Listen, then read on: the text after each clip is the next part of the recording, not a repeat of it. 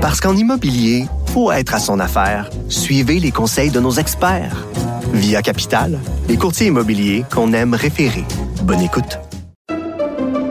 Pendant que votre attention est centrée sur vos urgences du matin, vos réunions d'affaires du midi, votre retour à la maison ou votre emploi du soir, celle de Desjardins Entreprises est centrée sur plus de 400 000 entreprises à toute heure du jour. Grâce à notre connaissance des secteurs d'activité et à notre accompagnement spécialisé, nous aidons les entrepreneurs à relever chaque défi pour qu'ils puissent rester centrés sur ce qui compte, le développement de leur entreprise.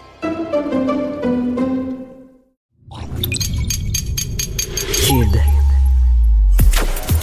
Cher public, nous vous invitons à prendre place confortablement et à fermer la sonnerie de votre téléphone cellulaire. En cas d'incident, veuillez repérer les sorties de secours les plus près de vous. Bon divertissement. Un, deux, un, deux. OK, c'est bon, on peut y aller. Sophie Durocher. Elle met en scène les arts, la culture et la société. Une représentation pas comme les autres. Sophie Durocher. Bonjour tout le monde, j'espère euh, que vous vous portez bien. Même si euh, hier on a appris euh, une nouvelle qui personnellement m'a beaucoup ébranlé, la mort bien sûr de l'ancien premier ministre du Canada, Brian Mulroney.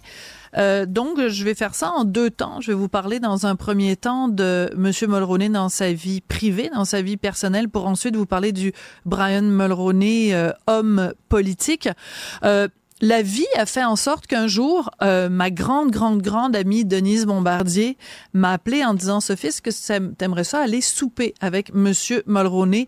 Euh, C'était quelqu'un que j'admirais énormément euh, de par son engagement envers l'apartheid. Alors évidemment, je disais je n'ai pas dit non. De toute façon, c'était toujours difficile de dire non à Denise Bombardier. Bref, elle avait organisé ce repas dont je me souviendrai euh, toute ma vie. Et elle m'a donné l'occasion à plusieurs reprises par la suite de revoir euh, le très honorable Brian Mulroney. Et je garderai un souvenir euh, très ému de cette première soirée que j'avais passée avec Brian et Mila Mulroney parce que M. Mulroney était dans la vie privée euh, un raconteur extraordinaire et pouvait passer euh, de longues minutes à vous raconter des anecdotes sur euh, sa période en politique où il vous racontait les conversations euh, qu'il avait avec Margaret Thatcher ou avec Ronald Reagan, avec les grands de ce monde.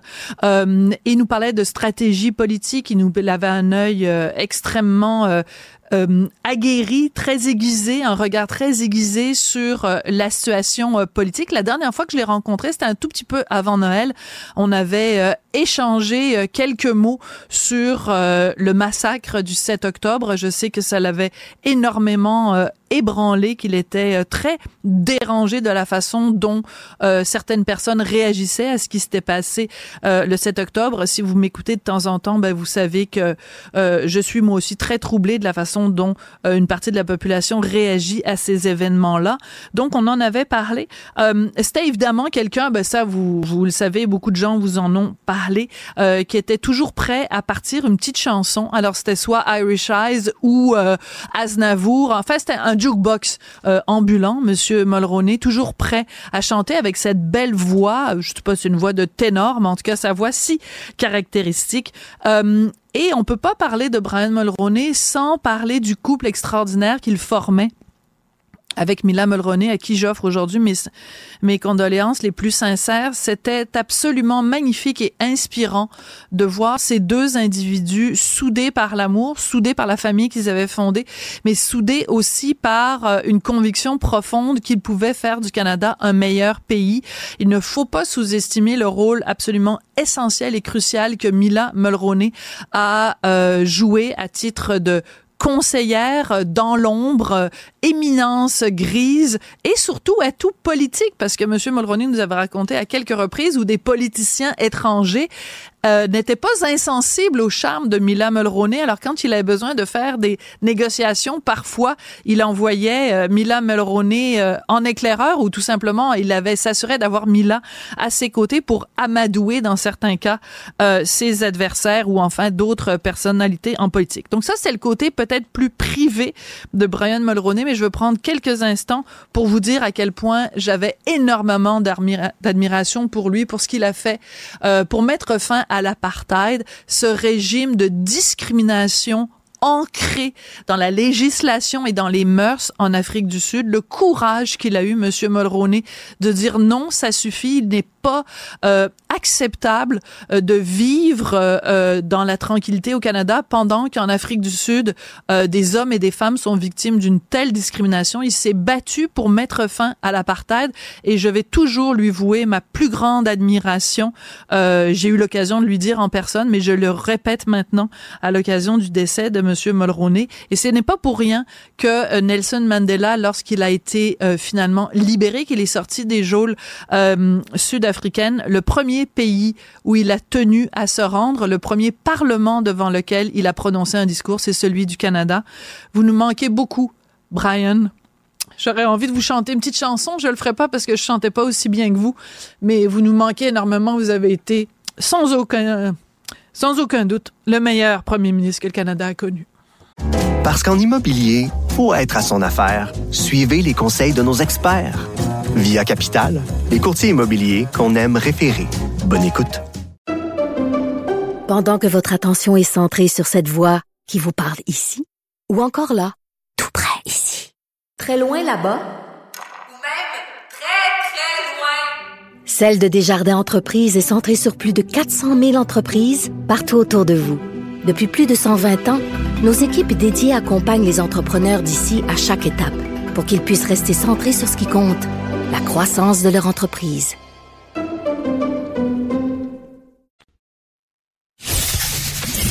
Qu'elle soit en avant ou en arrière-scène, Sophie Durocher reste toujours Sophie Durocher. Hier, j'étais à un cocktail pour le lancement de Montréal en lumière, un événement vraiment extraordinaire. Je n'en revenais pas que c'était déjà rendu la 25e édition de Montréal en lumière. Et qui je vois-t-il pas? Qui est porte-parole de Montréal en lumière? Ben, c'est la très belle, très intelligente et très talentueuse Alexandra Diaz.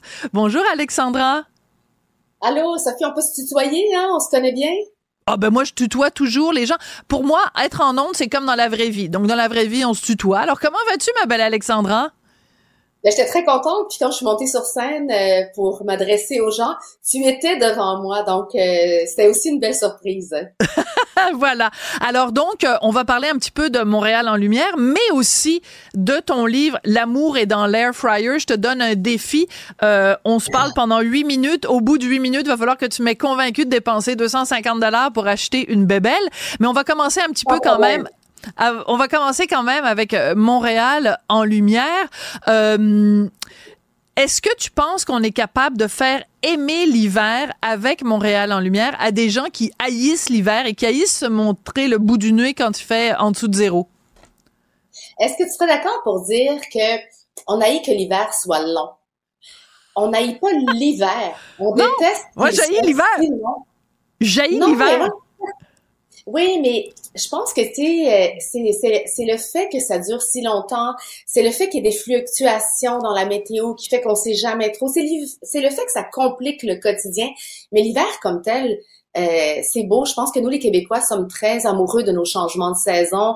À mm. Noël dernier, puisque l'hiver a été timide, on ressentait tous une espèce de nostalgie à ne pas avoir un hiver blanc. Donc, vrai. je peux pas te dire qu'on déteste l'hiver. Je suis prête à dire qu'on déteste l'espèce de complication que ça amène.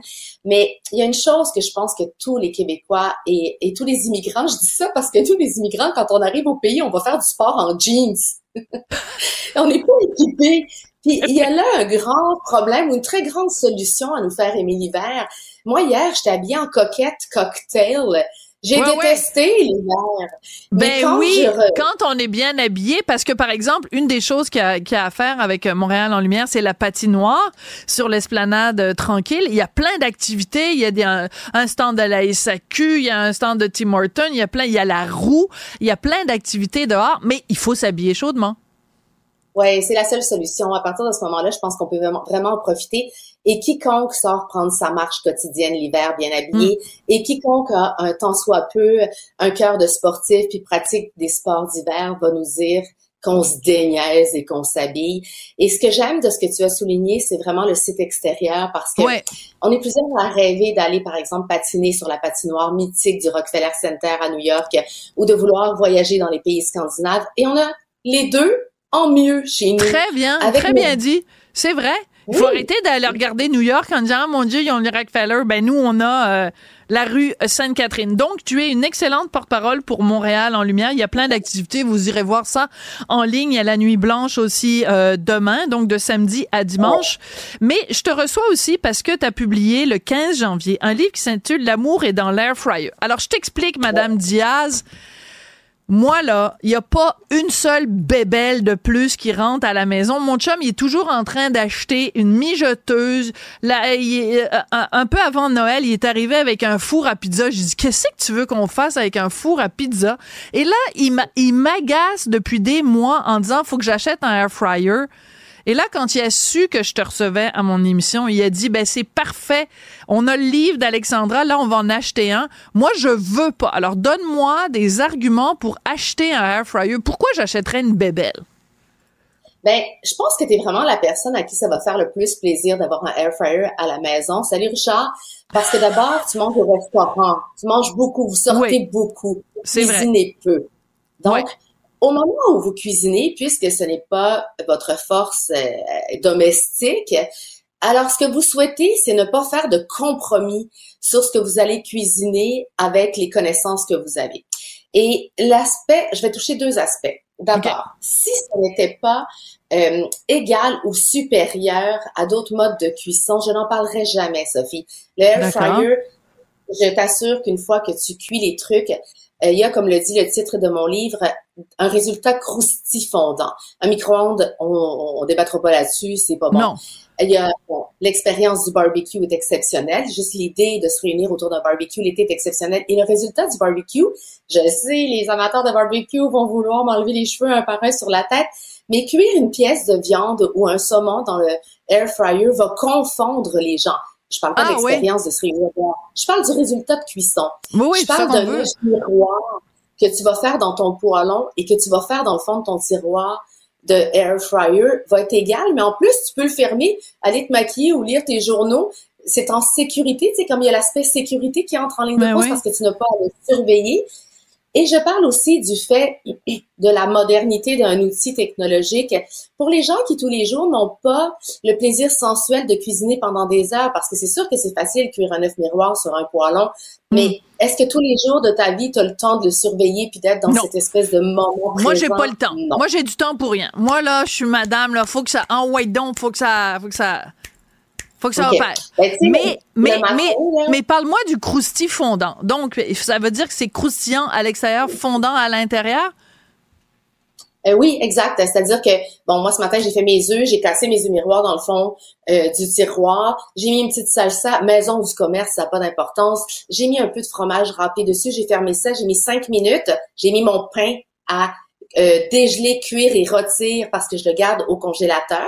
Moi, j'ai plein de boulangeries locales autour de moi. J'ai une variété de pain dans mon congélateur et je mets ça dans mon deuxième tiroir. Je pars ça, cinq ou six minutes selon l'intensité. Je vais faire mes choses, je reviens, je prends mon œuf, je pourrais le prendre avec ma main, ça fait une galette croustillante, ah! et je le dépose sur mon pain, ben, et mon œuf est encore un peu coulant merci, bonsoir. Donc, tu sais, je trouve que c'est un peu à ton niveau de, de, oh oui, c'est mon niveau. C'est mon niveau cruche. Tu peux le dire, ça me dérange pas. C'est vraiment, pour moi, là, moi, je suis nulle en cuisine. Quoique, l'autre jour, j'ai fait un carbonara qui était pas piqué des verres. Euh, un, ben exemple que tu donnes, OK, moi, qui m'a fait complètement capoter ma vie, c'est tu fais des, des pois chiches dans la friteuse à air OK, parce que moi, je suis comme toi, là. Moi, la seule façon de manger des, des, euh, des, des, pois chiches, c'est dans le humus. Sinon, je trouve ça absolument répugnant. Mais là, toi, tu les fais dans le... Ouais, tu les fais dans le air fryer. Tu peux pas me faire manger des pois chiches. J'en ai mangé toute mon enfance. Je suis chilienne. Les légumineuses, c'est la base de l'alimentation des latino-américains parce que ça coûte pas cher.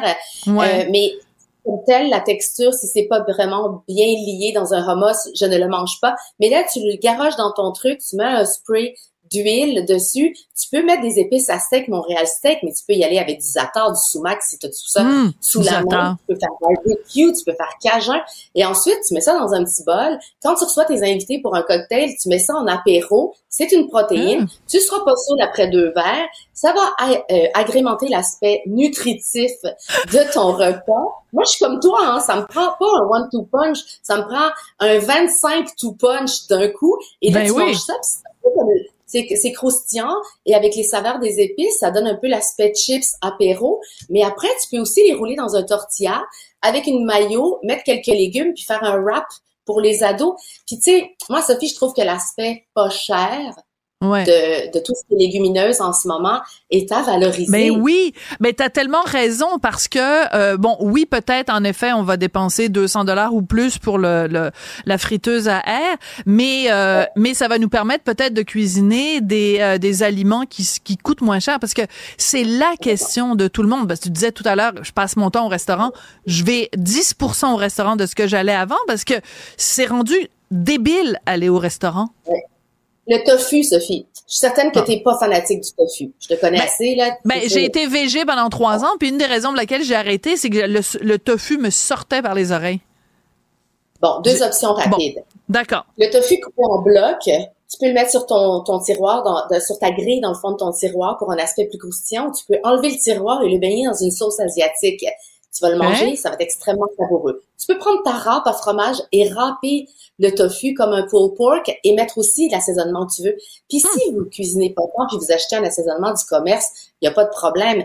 Et là, encore une fois, tu peux le mélanger à une sauce tomate et ça va te faire un genre de spaghetti au tofu, mais tu n'y verras pas la différence de la texture. Tu peux le rouler dans un wrap.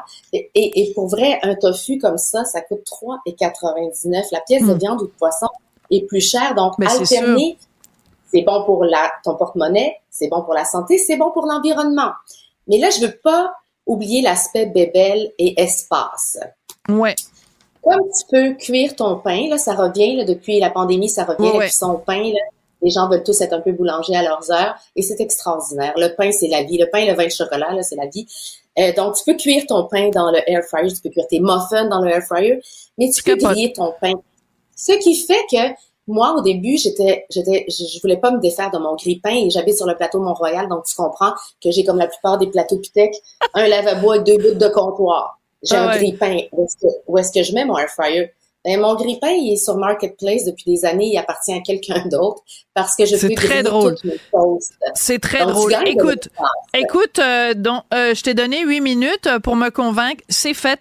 Alors, euh, Richard Martineau va aller peut-être au Costco ou je sais pas où en fin de semaine là acheter ça. Une autre bébelle encore sur le comptoir. Alors, je t'en donnerai des nouvelles dans, dans un mois. Oh, la próxima vez que nos vemos. Muchísimas gracias, Alexandra Diaz, pour ton livre L'amour est dans l'air fryer, 75 recettes croustifondantes. Et ben, j'encourage tout le monde à aller faire un tour à Montréal en lumière parce que ça nous appartient. Plein, plein d'argent public qui a été mis là-dedans, alors faut en profiter. Merci beaucoup, Alexandra. Puis lancement, regardez sur le site lancement de mon livre, le Air Fryer, oui. le 6 mars. le 6 mars. Sur la patinoire. Puis ensuite, je fais tirer un Air Fryer à mon lancement. Moi. Ben là, tire-le pas trop fort, par contre. OK, merci. Parce qu'en immobilier, pour être à son affaire, suivez les conseils de nos experts. Via Capital, les courtiers immobiliers qu'on aime référer. Bonne écoute. Pendant que votre attention est centrée sur cette voix qui vous parle ici, ou encore là, tout près ici, très loin là-bas, ou même très, très loin, Celle de Desjardins Entreprises est centrée sur plus de 400 000 entreprises partout autour de vous.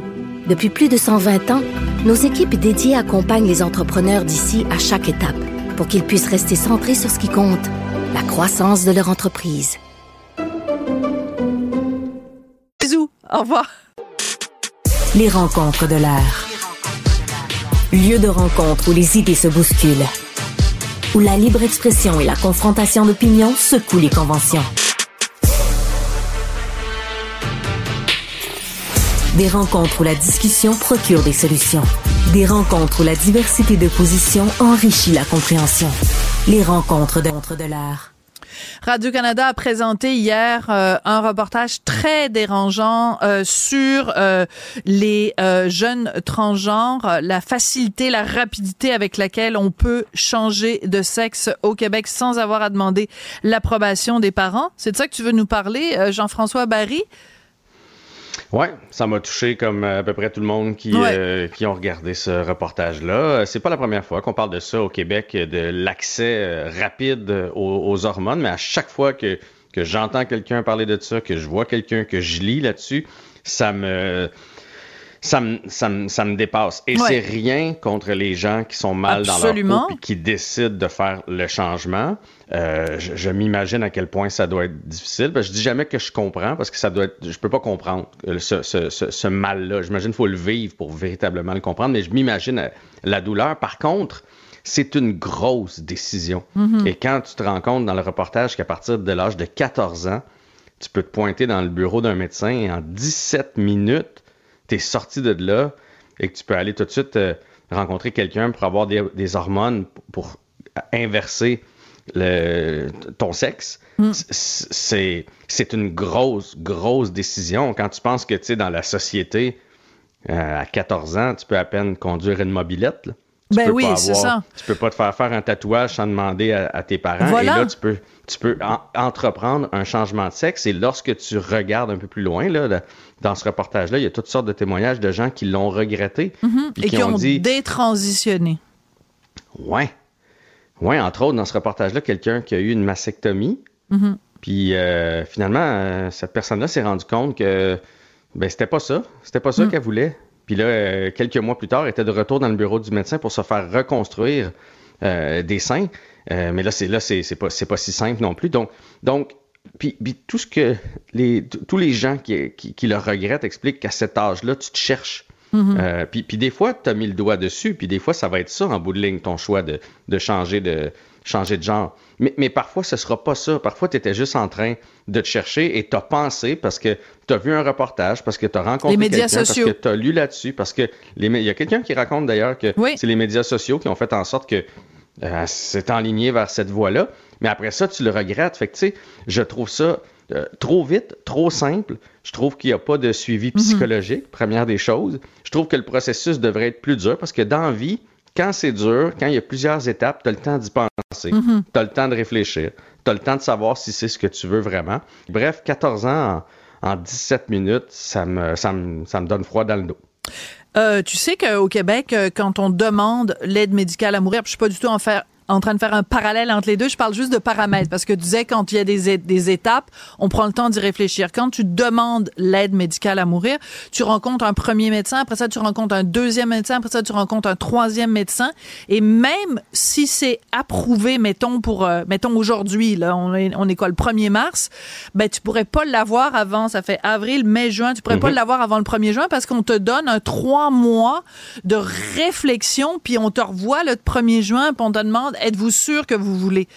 Alors, pourquoi n'a-t-on pas ce même principe de précaution avec la, la, transition qui est comme dans le cas de l'aide médicale à mourir, bien sûr, euh, euh, assez irréversible? Moi, ce qui m'a beaucoup touché, euh, c'est que... c'est un très bel exemple que tu donnes, même si on peut pas comparer les deux. Non, je compare pas la, la procédure, la même chose que toi. mais le principe de précaution... plus, plus difficile à plus, plus long comme processus pour que les gens aient le temps d'y réfléchir comme il faut, comme il faut, parce que c'est pas irréversible, mais c'est quand même. Tu vois, moi, j'avais en tête ma vasectomie. Honnêtement, ça a été plus dur que ça parce qu'il y a une réunion, puis on te demande comme il faut. Si t'es Bonne comparaison. Mais tu sais, honnêtement, euh, s'il y a quelque chose qui se renverse plus facilement, c'est bien une vasectomie, là, rendue à l'âge de 40 ans. Fait que, tu sais, je trouve que c'est vraiment rapide. Puis dans plusieurs pays, on l'a changé. Maintenant, c'est plus 14 ans, c'est 16 ans.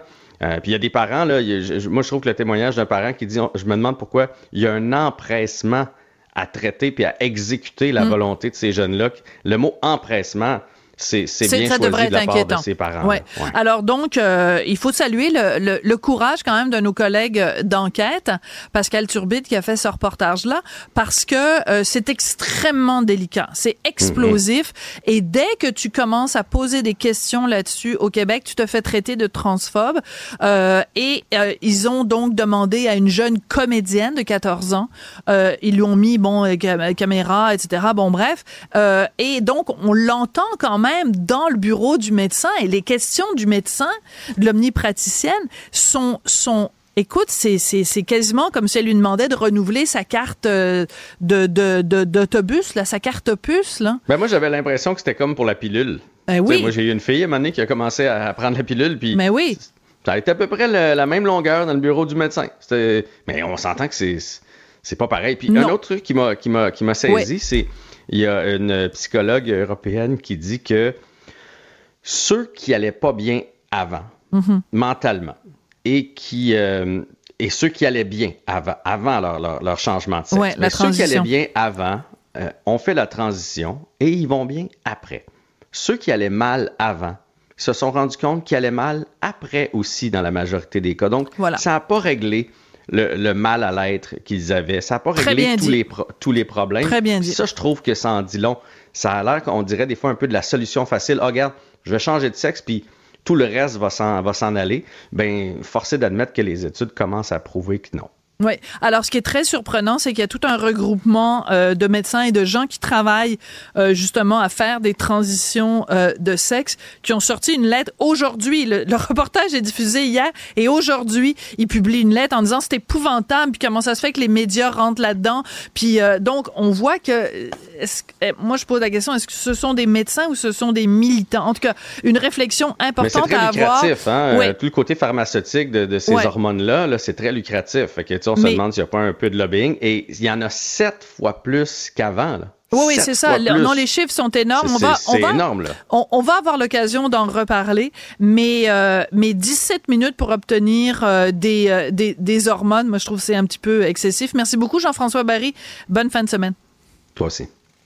Parce qu'en immobilier, faut être à son affaire. Suivez les conseils de nos experts. Via Capital, les courtiers immobiliers qu'on aime référer. Bonne écoute. Pendant que votre attention est centrée sur cette voix qui vous parle ici, ou encore là, tout près ici, très loin là-bas, ou même très, très loin, Celle de Desjardins Entreprises est centrée sur plus de 400 000 entreprises partout autour de vous. Depuis plus de 120 ans, nos équipes dédiées accompagnent les entrepreneurs d'ici à chaque étape pour qu'ils puissent rester centrés sur ce qui compte, la croissance de leur entreprise.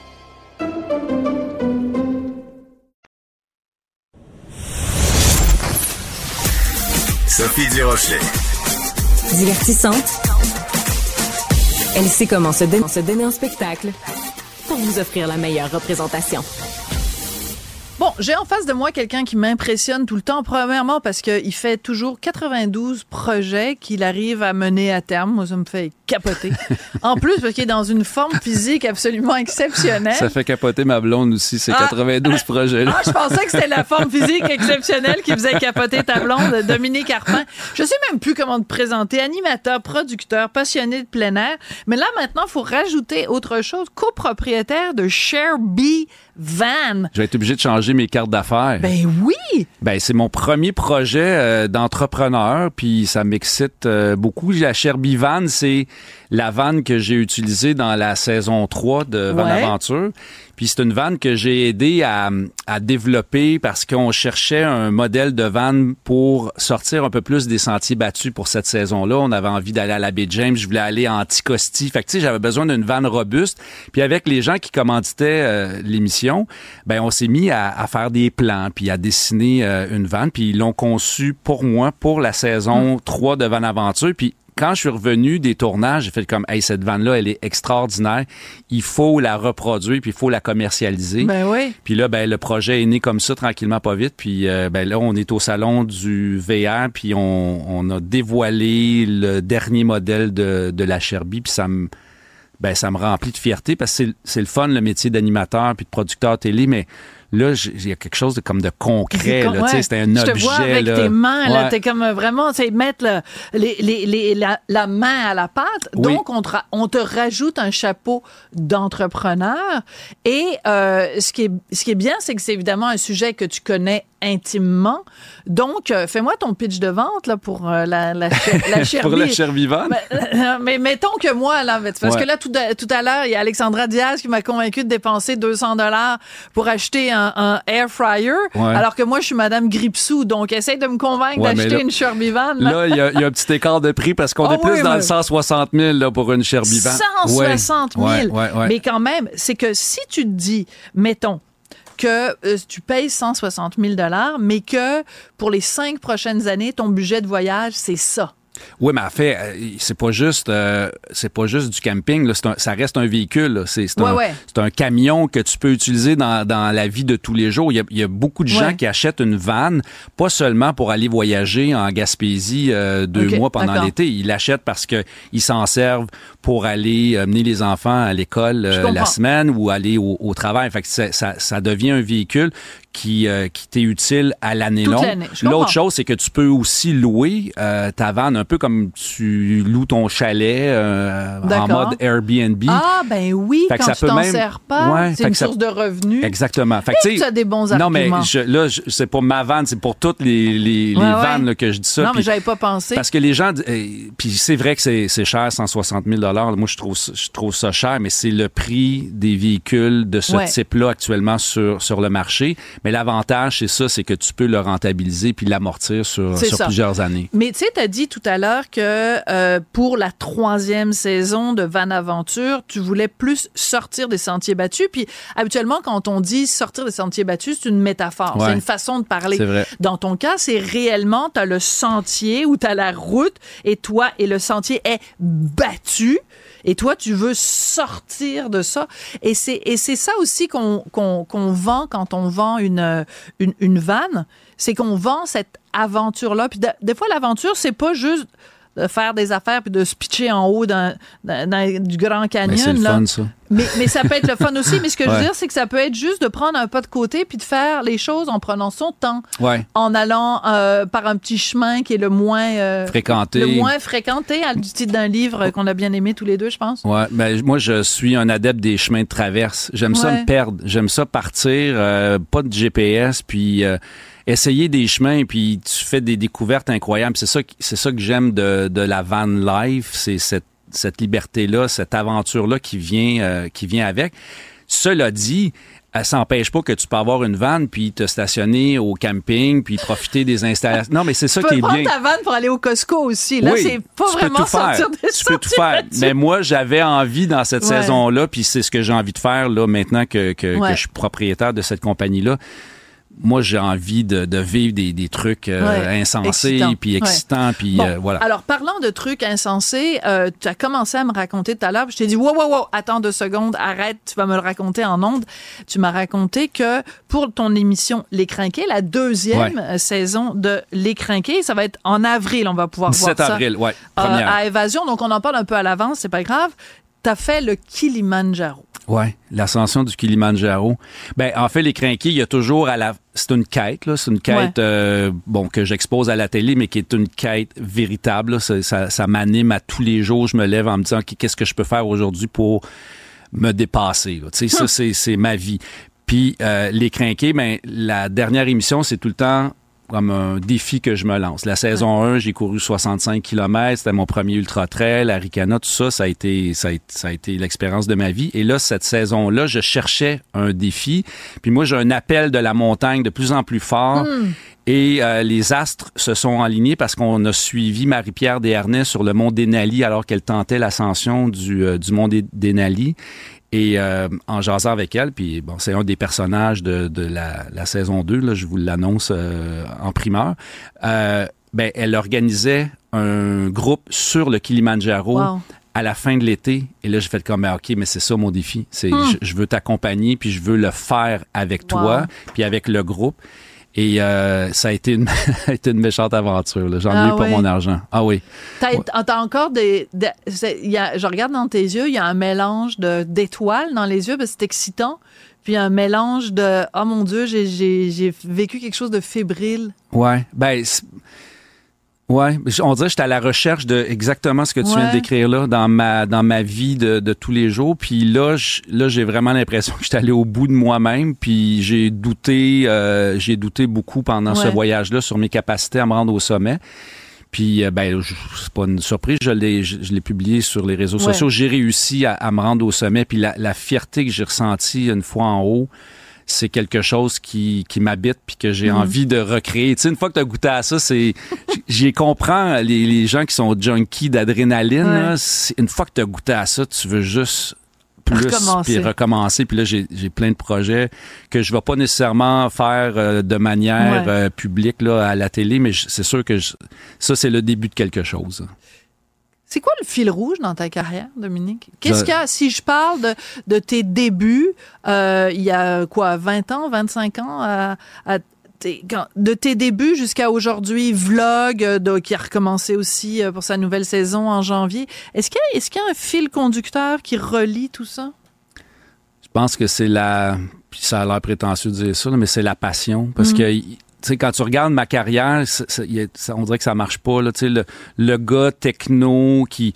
j'ai fait des faits divers pendant des années. C'est vrai, et t'étais euh, bon en tabac. J'ai adoré ça. J'ai appris mon métier en faisant ça. Puis là, après ça, l'explorateur urbain est arrivé. Puis là, le web, euh, la techno, vlog. Là, mané, euh, il est rendu dans une van, il voyage partout. Qu'est-ce qu'il fait à faire de l'escalade, Dominique Carpin? Puis là, il, oh, il fait le Kilimanjaro, il court des mais tout ça, tout ça repose sur la passion du, je te dirais du moment. Là, tu sais, là, là, je suis dans mon trip dépassement de soi. C'est ça qui m'habite, puis c'est ça que j'ai envie d'explorer.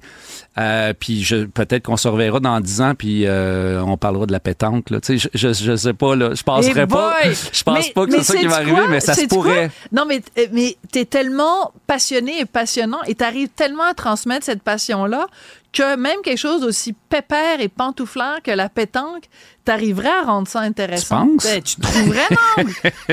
c'est toujours, c'est toujours la même chose. C'est de trouver, c'est de trouver l'angle. Écoute, la 19e saison de vlog quand même, c'est pas rien. Ah, c'est incroyable. Puis ça, c'est une de mes grandes fiertés. Tu sais, je, me souviens quand j'ai commencé dans, dans ce métier-là, moi, je n'étais pas destiné à, à, faire de la télé. Là, tu sais, je viens du rang de la basse à Saint-Ours. Mon père est agriculteur. Tu sais, le monde de la télé, je regardais ça puis je me disais, oh wow, c'est de la magie. Puis j'ai commencé à faire ce métier-là, puis je me disais, OK, ça va marcher une couple d'années, puis après ça, je vais, je vais revenir euh, prendre la terre de, de mon père. Puis mais d'avoir réussi à durer, mm. ça, c'est une de mes, c'est une de mes mm. grandes fiertés. Puis tu as bien raison de le dire.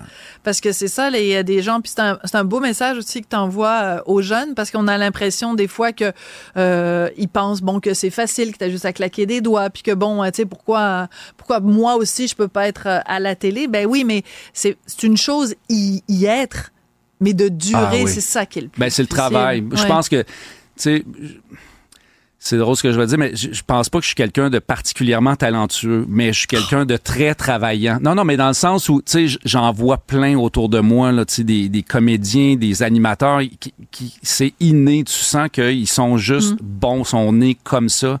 Moi, je suis un travaillant. Tu sais, il y a personne qui va pouvoir m'enlever ça. Je, mm. je travaille fort pour arriver à mes fins puis euh, de réussir à avoir maintenu cette émission-là en mm. ondes pendant 19 euh, saisons, ben c'est, euh, je suis très fier de ça. C'est énorme, d'autant plus que à 19 saisons de vlog, tu as vu toute l'évolution du web, que c'est parti de quelque chose que les gens étaient là, oh mon Dieu, puis là maintenant, ça devient tellement courant, les enfants naissent avec ça entre les mains. Ben, moi, ça me permet de rester connecté aussi, ben puis de rester, euh, ben, j'allais dire jeune, c'est pas ça que je veux dire, mais tu comprends, comme assis sur le bout de la chaise, là, parce qu'il se passe tellement l'affaire. Tu sais, là, je suis encore en train d'essayer de comprendre TikTok. Là. Tu sais, là, j'ai 500 abonnés sur TikTok, c'est ridicule. Je, je, je comprends pas encore cette patente-là, mais ça me ça me ça me passionne encore, tu sais, autant que quand j'ai découvert YouTube au début du vlog, Ben oui. YouTube avait deux ans quand on a commencé vlog, c'était c'était des petites vidéos du chat là, que les gens filmaient avec des, des, des espèces de caméras cheap. Là aujourd'hui, ben on est euh, ben c'est ça, t'as YouTube, mais t'as t'as euh, TikTok, t'as Instagram, Mm. t'as t'as Facebook. Fait que c'est vraiment c'est vraiment trippant d'a- d'assister, d'avoir assisté à cette révolution là Ouais. dans le siège euh, de vlog. C'est vraiment, euh, je me sens privilégié d'avoir vécu ça. Alors, tu disais tout à l'heure que ton fil rouge, c'était la passion. C'est peut-être un mot qui est un peu galvaudé, mais je pense que tu as trouvé le moyen de euh, que tes passions dans la vie personnelle soient payantes Ouais. au niveau Ah, professionnel. Et ça, c'est ce qu'on souhaite vraiment à tout le monde. En tout cas, garde ce- cette étincelle. eh. Étincelle, garde cette étincelle-là. Et ça, c'est c'est difficile comme phrase. Je, je vais la garder en, tête, la, celle-là. La patente, là, garde-la. Merci beaucoup, Ça Dominique plaisir. Carpin. Ouais, ça a été vraiment plaisir. un grand plaisir. Merci. Merci. Parce qu'en immobilier, pour être à son affaire, suivez les conseils de nos experts. Via Capital, les courtiers immobiliers qu'on aime référer. Bonne écoute. Pendant que votre attention est centrée sur vos urgences du matin, vos réunions d'affaires du midi, votre retour à la maison ou votre emploi du soir, celle de Desjardins Entreprises est centrée sur plus de 400 000 entreprises à toute heure du jour. Grâce à notre connaissance des secteurs d'activité et à notre accompagnement spécialisé, nous aidons les entrepreneurs à relever chaque défi pour qu'ils puissent rester centrés sur ce qui compte, le développement de leur entreprise.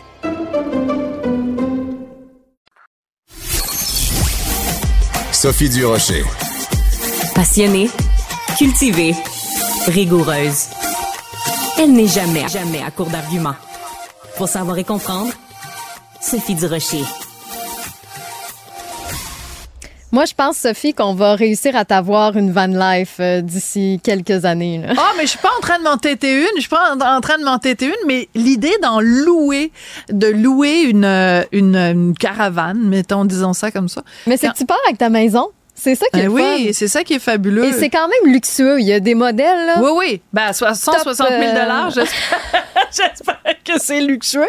Mais euh, quand j'étais jeune, on avait, euh, j'avais à peu près 14 ans, mes parents venaient de divorcer et euh, mon père, euh, donc, euh, qui s'apprêtait à partir en à l'étranger, puisque mon père était diplomate, il avait décidé, avant de partir à l'étranger, de, de louer une caravane. On appelait ça Mhm. comme ça à l'époque. C'est une espèce de patente Ouais. que t'accrochais à, à, à l'arrière de ton auto. Et on a traversé le Canada, on est allé jusqu'à Avec ça? Vancouver. Et après, avec mes frères. et, et ensuite, on a traversé aux États-Unis, puis on est revenu par le nord des États-Unis. Et écoute, Je dois en garder de bons des, souvenirs. ben, des bons souvenirs. C'était, tu sais, on faisait du camping, Ouais. mais ça a été rassembleur, ça a été extrauraudinaire. Donc, j'ai eu ma, ma, ma van life quand j'avais 14 ans, mais là, euh, c'est pas- quelques OK, donc années ce que plus je comprends, tard, c'est que tu as eu ta dose. ben, peut-être, en tout cas, à tester. à tester. Peut-être éventuellement. On a parlé du festival Montréal en lumière tantôt. Moi, je veux vous parler d'une autre activité que vous pouvez faire pendant la relâche que je trouve hyper intéressante. Si vous êtes à Montréal, là, justement, si vous êtes en ville, dans le quartier latin, oublie pas ton sac à dos, euh, Dominique, ça serait vraiment dommage. Ah, une, une vraie. Attends, t'es, ma- t'es maternelle, t'es gentille. Mais non, mais je l'avais dans, dans, le- dans le visage. Là. Ça, il y aurait passé une mauvaise fin de semaine, je pense. Mais si vous êtes à Montréal, si vous êtes en ville, dans le quartier latin, le futur quartier de la francophonie, ben il y a une compétition de ski et de planche à neige qui est, qui est organisée. Ils ont vraiment créé une pente de ski en pleine rue.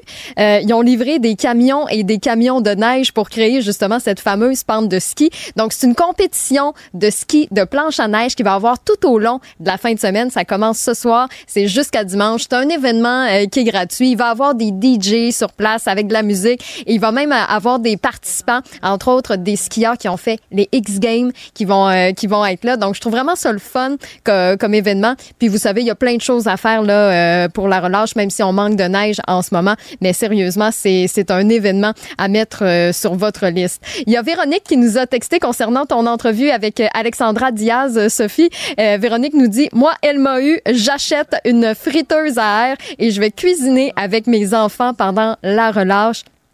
Moi, je garde tellement de bons souvenirs là, euh, de, cuisiner justement avec ma mère pendant la relâche. Donc, je pense que Véronique, on a un plan, euh, on a un plan avec ça. Vous pouvez nous texter en direct euh, si vous voulez réagir justement aux divers, aux divers sujets pendant pendant l'émission au 1877 827 2346 le 187 Cube Radio pour nous texter ou par courriel au studio à commercial cube.radio. Parce qu'en immobilier, pour être à son affaire, suivez les conseils de nos experts. Via Capital, les courtiers immobiliers qu'on aime référer. Bonne écoute. Pendant que votre attention est centrée sur cette voix qui vous parle ici, ou encore là, tout près ici, très loin là-bas, ou même très, très loin, Celle de Desjardins Entreprises est centrée sur plus de 400 000 entreprises partout autour de vous. Depuis plus de 120 ans, nos équipes dédiées accompagnent les entrepreneurs d'ici à chaque étape pour qu'ils puissent rester centrés sur ce qui compte, la croissance de leur entreprise.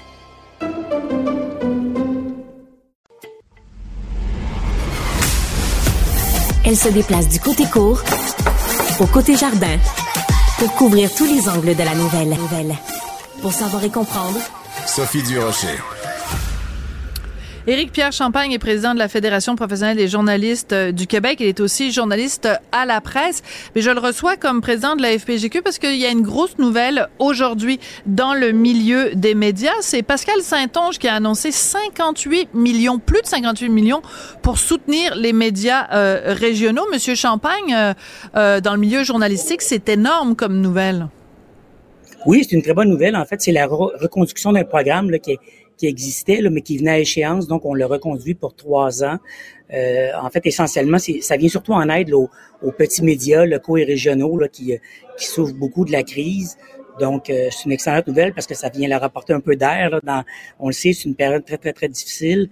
Donc, au moins, ça leur, ça leur garantit pour une période de trois ans d'avoir accès à des fonds qui vont permettre de, de continuer, soit de, de, de, garder des journalistes, de pas les mettre à pied, ou d'en embaucher euh, le cas échéant. Donc, euh, c'est quand même une bonne nouvelle pour nos pour nos communautés au Québec, là, un peu partout dans toutes les régions, où on le sait par ailleurs, il y a, il y a, il y a des, des, risques de désert médiatique. Là, des, a des régions où ils ont presque plus de journalistes, donc on, ben oui. Veut pas voilà. Alors le désert médiatique, c'est important d'en parler parce que, en effet, euh, bon, mettons qu'on est, euh, bon, il y a évidemment des grands médias à Montréal, des grands médias à Québec, mais quand on est dans des communautés où il y a justement pas de journaux locaux pour parler de la réalité. Ça veut dire qu'on ne sait pas ce qui se passe au conseil municipal et euh, qu'on ne sait pas ce qui se passe, euh, mettons, au point de vue environnemental dans notre dans notre coin de pays. Donc, ça veut dire qu'on est un citoyen de, de deuxième classe. Ça veut dire qu'on n'a pas accès à de l'information sur des choses qui ont vraiment un impact sur notre vie de tous les jours. Là, c'est très grave le désert médiatique. Tout à fait, oui, parce que dans le fond, les, les, les, les, médias, les journalistes sont, sont un peu le reflet de ce qui se passe dans la société. Là. Donc, dans leur communauté, sont un reflet de la, de la vie politique, économique, euh, sociale, culturelle, sportive. Donc, ils sont pas là pour rapporter ce qui, ce qui se passe puis de couvrir des enjeux importants. Mm-hmm. Les enjeux sont, sont, importants même à l'échelle locale. C'est pas parce que c'est à l'échelle locale que c'est moins important. Mais évidemment, les grands médias nationaux peuvent pas, peuvent, bon, ben un peu ce qui se passe de façon générale, mais bon, ils peuvent pas être là dans toutes les communautés. Donc, d'où l'importance d'avoir des, des médias locaux, des journalistes qui sont présents dans les régions et pas de, pas de Montréal parce que ils connaissent bien les subtilités euh, euh, de, de, chacune des régions, peuvent faire un meilleur travail.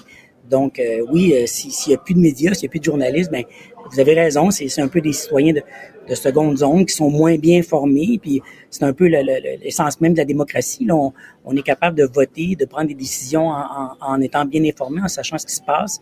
Puis les journalistes, dans ce sens-là, font, un travail important. Absolument. Euh, vous, vous êtes euh, président de la FPGQ. Si vous rencontrez quelqu'un qui a 20 ans, 21 ans, qui vient de, de, de finir euh, l'université, est-ce que vous lui conseillez de devenir journaliste? Est-ce que vous considérez que c'est un métier d'avenir ou vous lui conseillez peut-être euh, d'aller faire autre chose en attendant que la crise se passe? Ben, en fait, je vais vous répondre la réponse que je donne à mes enfants. J'ai deux grands-enfants qui ont 27 et 30 ans. Puis je leur ai toujours dit, euh, la première chose, c'est faites quelque chose que vous aimez.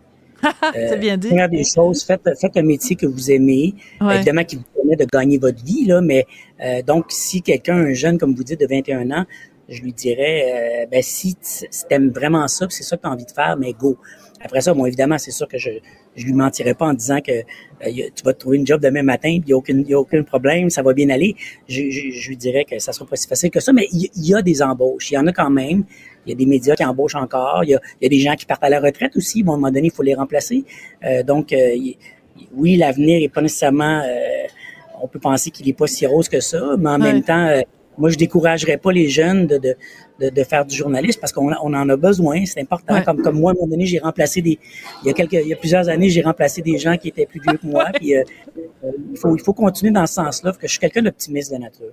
Bon, ben écoutez, euh, ça fait ça fait du bien d'entendre un petit peu euh, d'optimisme, mais en tout cas pour ce qui a trait au journalisme euh, donc local, hein, parce qu'il faut pas faut pas minimiser ça, c'est extrêmement important. Donc cette aide fédérale de 58 millions pour soutenir les médias régionaux.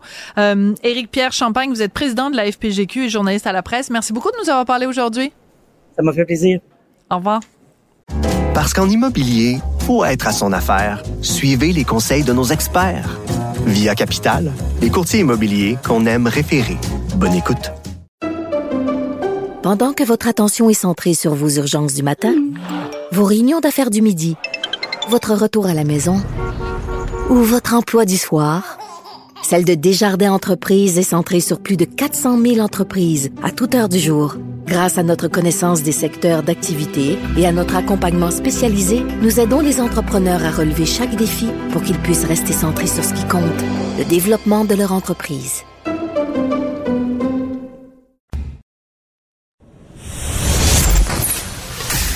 Sophie Durocher. Un savoureux mélange artistique de culture et d'information. Tous les vendredis, on parle de sexe avec Anne-Marie Ménard, qui est professionnelle en sexologie. Et donc, ça me donne l'occasion à tous les vendredis de faire des blagues de mon oncle. Bonjour Anne-Marie. Bonjour Sophie. Alors, euh, tu te demandes tout le temps, ah, ah, ce serait quoi ma blague? Alors, tu m'as dit que le sujet du jour, c'est que fait-on après le sexe? Donc, je vais commencer à raconter ma blague. Je l'ai racontée tout à l'heure à une collègue, elle l'a pas comprise, elle l'a pas trouvé drôle. Alors, voici, c'est euh, personne numéro un qui dit à personne numéro deux, toi, est-ce que tu fumes après le sexe? Et la personne numéro 2 répond, ben, je sais pas, j'ai jamais regardé. Ah, je suis pas sûre que je la comprends non plus. Bon, personne la comprend. Bon, va falloir que je vous l'explique, mais vu qu'il y a peut-être des enfants qui, qui, écoutent, mais je sais pas, pensez-y deux secondes. Alors, qu'est-ce qu'on fait après le sexe?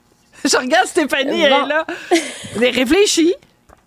Ben, Est-ce que tu fumes après le sexe? Je sais pas, j'ai jamais regardé. Est-ce que tu fumes? Bon, en tout cas, je sais pas. OK. Alors, non seulement c'est une, blague de mon oncle, mais en plus, personne ne la comprend. Et là, je suis vraiment désolée. Je suis prise au dépourvu. Ben non, mais, j'aime ça. J'aime ça te déstabiliser. Alors, qu'est-ce qu'on fait après le sexe, Anne-Marie? Donc, on parle souvent des préliminaires, hein, de ce qui se passe avant euh, le bon, le, ce qu'on appelle le repas principal dans une réalité hétérosexuelle, qui est la pénétration. Euh, mais euh, qu'est-ce qui se passe après un rapport sexuel? Et là, je me suis comme posé la question parce que c'est vrai que c'est pas tout le temps un moment qui est plaisant, mais ça peut être malaisant. Je sais pas trop. Je me suis informée sur euh, le sujet et j'ai trouvé des études. J'adore les études. Donc, il y a Archives of Sexual Behavior euh, qui a interrogé plus de 335 couples pour euh, avoir une idée de leurs habitudes au-dessus de trois mois. Et ils ont découvert que l'affection post-sexuelle, qui fait référence à toute cette diversité d'expressions affectueuses qu'on peut avoir, là, donc que ce soit physique ou verbale, euh, ben ça augmente la satisfaction sexuelle et relationnelle. Surprise. Hmm. Ben oui. ben non, mais on le sait, mais à quel point les deux euh, sont, euh, sont, sont interreliés. Alors, c'est quoi les, les 10 habitudes les plus fréquentes après un rapport sexuel? Donc, là, je dois dire une chose. Euh, moi, j'ai fait un sondage encore une fois sur mon Instagram. Euh, ah, j'adore. Et l'habitude qui est revenue le plus n'est pas en première position dans les habitudes que je vais vous nommer maintenant. C'était euh, le fait d'aller uriner aller faire pipi après les rapports sexuels. J'ai eu cette réponse-là.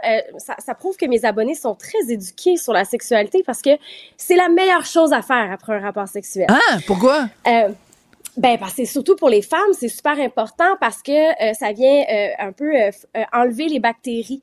Donc il y a beaucoup de fluides, d'échanges de fluides lors ah, d'un ah, rapport ah, sexuel. Et on s'évite bien des, des casse-têtes d'infections urinaires après les rapports sexuels. C'est super important pour Je ne éliminer savais pas. les bactéries. D'accord. Ouais, bon, ben chez la écoute. femme. Oui, ben, en fait, notre urette est plus courte que celle de l'homme, donc les bactéries voyagent plus facilement vers la vessie. Donc, je vous le dis, il faut aller faire pipi après un rapport sexuel. Vous avez 45 minutes environ pour le faire. Eh ben, ben je vais, euh, je vais, euh, je vais pratiquer ça en fin de semaine. Ça, ça peut vous éviter des casse-têtes. Bon, donc, euh, Pourquoi il y a tu ris, Stéphanie? Ben non, mais je ris parce que tu nous parles de tes plans du week-end. Ben oui, après le hockey. Y a-tu du hockey en fin de semaine? Bon, en tout cas, ensuite, donc alors ça, c'est ça, c'est tes abonnés Instagram qui ont répondu ça. Et les gens dans, dans, dans les études, ils répondent quoi, là, les habitudes les plus fréquentes? Donc, j'ai trouvé une étude qui a été faite sur 2000 personnes par Pure Romance, qui est une compagnie de jouets. Euh, et, euh, bon, 64% des gens déclarent s'endormir quasi instantanément après un rapport sexuel, mais c'est aussi vu comme un comportement ultra insultant. Ben là, oui. S'endormir? je veux dire, on- Ben, tout à fait. En tout cas, voyons donc. tout à fait. En tout cas, du moment qu'ils s'endorment Euh, pas pendant, là, mais. C'est ça, au moins ça. Ouais. Euh, ensuite, 44% prennent euh, le temps de se câliner. Donc, euh, j'encourage ça. 44% des gens, donc 44% des gens qui ont euh, le potentiel d'être plus satisfaits dans leur vie sexuelle. On a euh, 32% qui préfèrent s'exprimer et euh, discuter avec leur partenaire. J'encourage ça encore une fois parce qu'on veut avoir une espèce de... Ah oui, non, je... Ah je ben oui, non oui. euh, Ben, s'exprimer, peut-être dire des choses, mais alors commencer à dire, euh, pas à parler de ce qu'on vient de faire? Tout à fait. Oh mon Tout à Dieu! fait. Ah bon, ben alors ça sera. il- toi et moi, c'est impossible. là. Ça, ça, ça, ça se fera jamais. Parce que là, c'est comme s'il faut parler après. Eh Ben non, on passe à autre chose. En wait donc, beding, bedang, on se lève, on s'en va boire, euh, manger un grilled cheese, quelque chose, non? Il y a- les gens parlent pas d'aller manger après? Ben y- oui, ça, ça fait Oui, partie. ah, ok. C'est 10% des gens. 10 Ah, des gens vont aller manger Bon. après. Mais, mais c'est important de se parler, Sophie. C'est comme après avoir fait une émission, on veut savoir les bons coups, les moins bons coups, euh, de quoi on va parler la prochaine fois. Donc, on est en train de préparer le prochain rapport sexuel. Moi, je dis ça comme ça. OK. Bon, ben, j'en, dirai pas plus, là, parce que ça implique quelqu'un de, de- qui travaille à la même station que moi en ce moment. Mais euh, non, discussion. C'est- Qu'est-ce qu'il y a à dire? Tu, tu vois bien si ça s'est bien passé. Euh, pas pour tout le monde, je vous dirais. 80% des femmes simulent l'orgasme. Hein? Moi, je vous dis ça comme Oui, ça. mais pas, fois, mais là. pas moi, mais pas moi, Anne-Marie, là, voyons. Oui, on va conclure, parce que là, il est 57, là. Euh, donc, euh, très important d'uriner. Pourquoi, et pourquoi, euh, c'est quoi la dysphorie post-coïtale? Tiens, très, très, très, très, très, très rapidement. Très, très, très rapidement, la dysphorie postcoïtale, ce sont des gens qui vivent des émotions très fortes après les rapports sexuels. Donc, il y a beaucoup de gens qui vont soit pleurer après l'orgasme ou avoir un fou rire après l'orgasme. Donc, sachez que c'est normal si ça vous arrive. Et je vais terminer en vous disant que dimanche matin à 9h est l'horaire où les couples font le plus l'amour. Donc, je vous souhaite un beau dimanche. Dimanche matin à 9h, mais mon Dieu que c'est plate parler après, c'est plate pleurer, c'est plate. Je, suis vraiment là, je suis pas, je suis pas, je pas, tout dans les sondages. Moi, je suis, je sais pas, je suis une drôle de bibite. Merci beaucoup Anne-Marie Ménard, ça a été un plaisir. Je voudrais remercier Marianne Bessette et Cybelle Olivier à la recherche, Jean-Philippe Leroux à la mise en onde et vous à la maison, vous êtes formidables, on vous adore. Merci d'être là. Passez une excellente fin de semaine. On se reparle lundi. Puis manquez pas, hein, sortez-moi d'ici dimanche, 18h30 à TVA. Merci. Au revoir.